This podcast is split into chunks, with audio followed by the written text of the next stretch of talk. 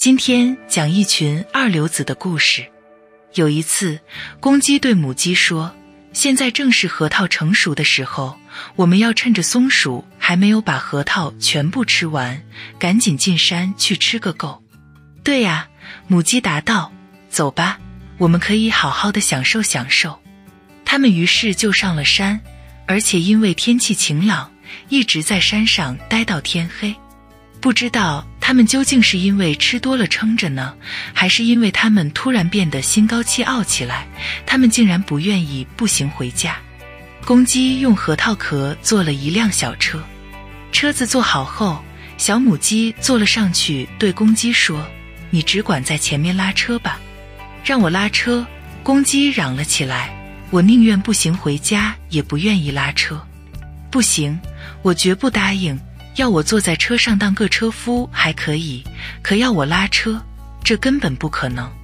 就在他们这样争论的时候，一只鸭子嘎嘎嘎的叫着对他们说：“你们这两个小偷，是谁同意你们上我的核桃山的？等着，我要让你们吃点苦头！”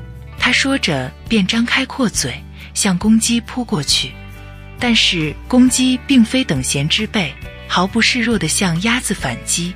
对着鸭子猛踢猛蹬，弄得鸭子只好低头求饶，并且愿意接受惩罚，给他们拉车。小公鸡坐在车夫的位子上，高高地叫了一声：“鸭子，尽量给我跑快点！”小车便飞快地向前驶去。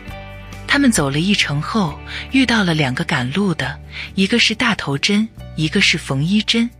停一停，停一停！他俩喊道。然后又说：“天快要黑了，他们寸步难行，而且路上又脏得要命，所以问能不能搭一会儿车。”他俩还说他们在城门口裁缝们常去的酒店里喝啤酒，结果待得太晚了。由于他俩都骨瘦如柴，占不了多少位子，公鸡便让他们上了车，条件是要他们保证不踩到他和母鸡的脚。天黑了很久以后，他们来到了一家旅店前。他们不愿意在黑夜里继续赶路，再加上鸭子的脚力又不行，跑起来已经是左摇右摆。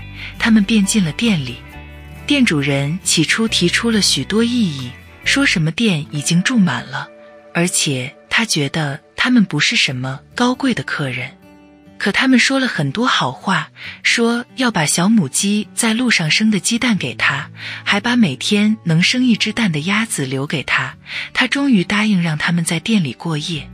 第二天清早，天刚蒙蒙亮，大家都还在睡梦中，公鸡却叫醒了母鸡，取出那只鸡蛋，把它啄破，和母鸡一起把蛋吃进了肚子，再把蛋壳扔进火炉。然后，他们来到还在沉睡的缝衣针旁，抓住他的脑袋，把他插进店老板椅子的坐垫中，又把大头针插在店老板的毛巾里。做完这些后，公鸡和母鸡便飞快地逃走了。鸭子因为喜欢睡在露天，所以晚上一直待在院子里，没有进屋。他听到公鸡和母鸡逃跑了，心里万分高兴。他找到一条小溪，顺着它游了下去。这种旅行的方法当然要比拉车快多了。几个小时之后，店老板才起来。他洗了洗脸，准备用毛巾擦一擦，结果大头针从他的脸上划过，在他的脸上留下了一道直至耳根的长长的血印。他走进厨房，想点燃烟斗。可当他走到火炉旁时，鸡蛋壳从火炉里蹦了出来，碰到了他的眼睛。今天早晨好像什么都跟我过不去，他说，同时气呼呼地在他爷爷留给他的椅子上坐了下来。可他立刻又跳了起来，而且叫着：“哎呦，哎呦！”那缝衣针虽然没有扎着他的脸，却比大头针扎得更厉害。他现在真的气坏了，不由得怀疑起昨天很晚才住进店来的那帮客人。他去找他们，结果发现他们早已逃得无影无踪了。